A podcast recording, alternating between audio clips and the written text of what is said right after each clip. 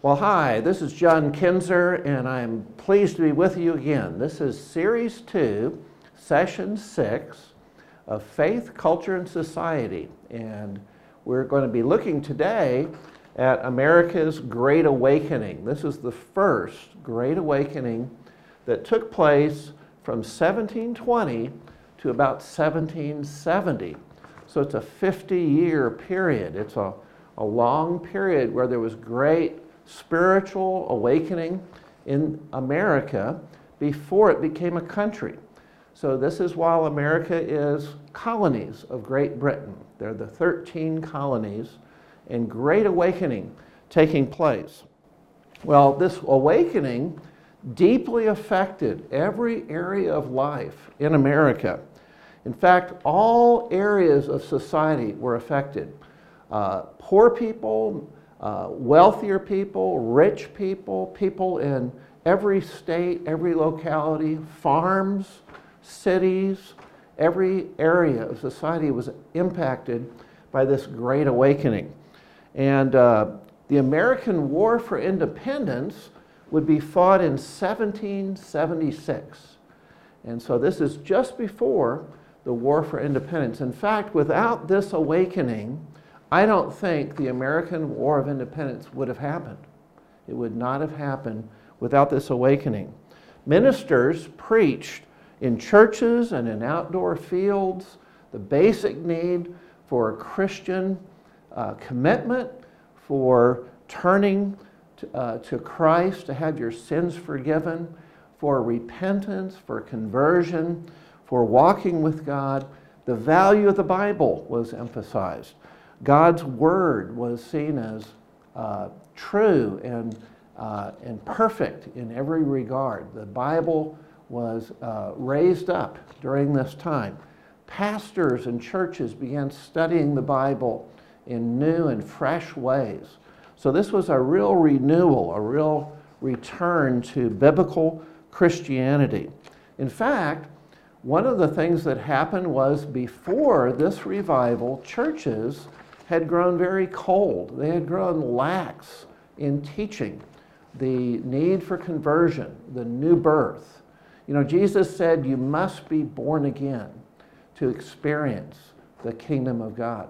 And that had been kind of forgotten. That had been kind of pushed aside, and people had forgotten that. So, this was a turn again to the salvation that God brings through Christ Jesus. The revival reached all 13 of the colonies, and speakers came in churches, but mostly outside. The churches, the formal churches, rejected a lot of this revival, and instead the preachers had to go outside. They preached in open fields, in open air preaching. And this happened from all the states, uh, the future states, these are still colonies, from Georgia in the south all the way up to North, or excuse me, uh, New Hampshire in the north. Benjamin Franklin, the famous American philosopher and inventor, said this.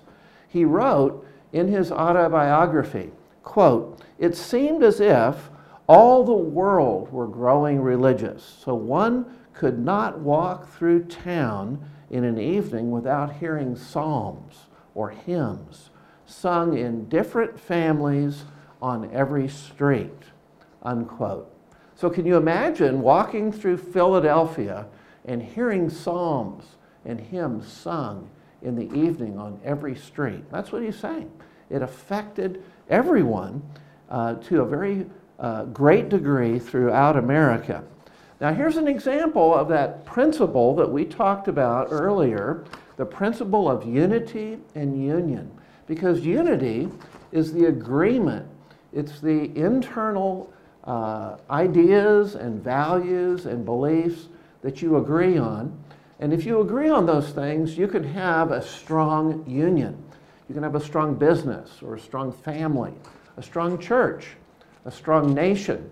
And so this principle is at work here because all through the colonies, they were becoming unified. They had a unity of their beliefs, their values, their Christian uh, understanding of the Bible, in all these things. And it built a unity, a cohesiveness among the uh, uh, people in America just before this would really be tested in the American War for Independence, 1776. So, unity and agreement of mind and heart was strengthened by this revival. Men agreed also that all men belong to God. This is his property. This is that principle of property. We all belong to him. He's created us for his purposes and for his pleasure. So we're all his property, and we're given our money, our resources, our ideas, our energy, our innovation, our property, all to bring him glory and to be obedient to him in his plan in reaching the nations for Christ. So, why did this revival come? What was it like in America just before the revival came? Why did it last 50 years? Well, I'll tell you, one reason it lasted 50 years is it went so deep, it affected so many things that it just percolated through the culture. And another reason is there were no uh, fast communication devices back then. People, by word of mouth, shared the gospel. Preachers came to an area, conducted a revival, conducted meetings, and it took time for all of this to work its way through the culture.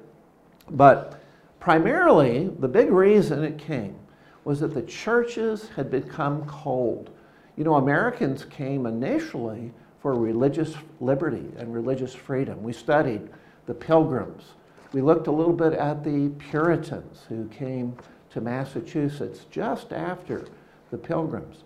And those initial families, those initial churches coming to America, uh, they, had, they had great desire, they had great vision.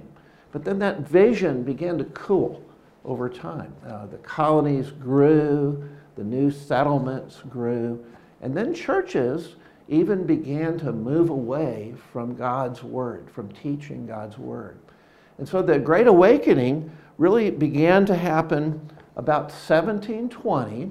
A man by the name of Theodore Frelinghuysen began the revival, teaching his church the need for conversion, the need to be born again and he preached a heartfelt gospel, a heartfelt uh, individual need for Christ, and his congregation responded.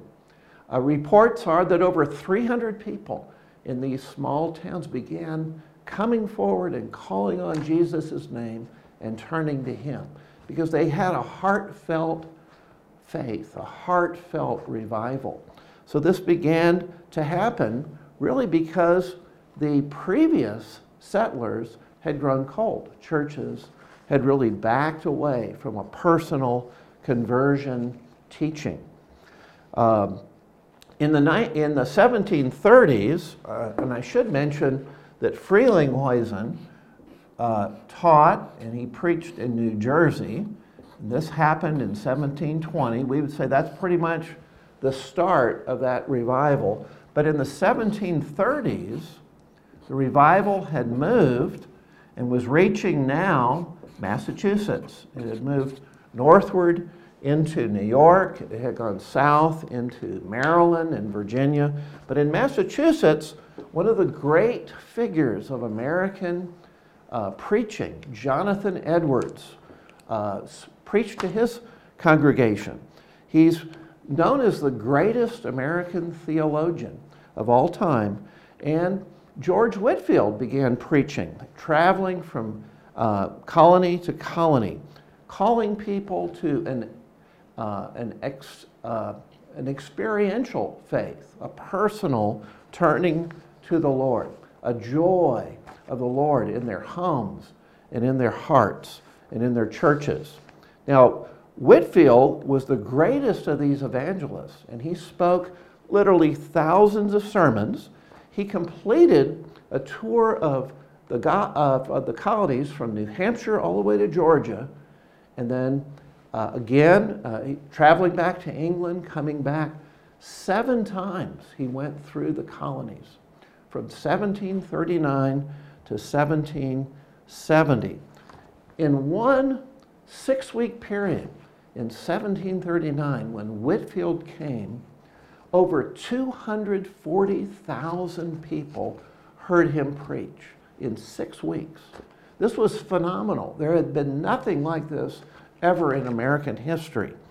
So many people came to the Lord, many needed to be trained, and now colleges were started. Dartmouth, Rutgers, Princeton, King's College in New York were all colleges that began during the Great Awakening. Church attendance grew, and in one year during the Great Awakening, 1740, the average church in Connecticut grew by 34 people. Now, previous to that time, the growth was like three or four people a year. So, a 10 times faster growth was happening. That's a thousand percent increase in your growth. That's phenomenal. That's this great awakening.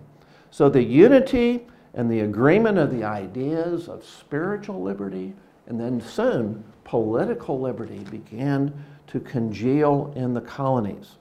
So, to summarize, the Great Awakening prepared the colonies for becoming a nation. They grew in their unity, they grew in their agreement, they grew in their understanding of faith, Christian principles uh, that protect property, uh, biblical ideas of representation, self government.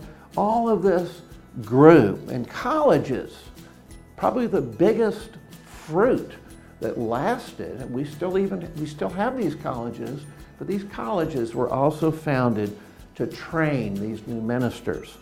The shaking of the church and the conversion of tens of thousands of people shook the colonies and prepared them for the war for independence. God bless you as you study and continue your work in American history.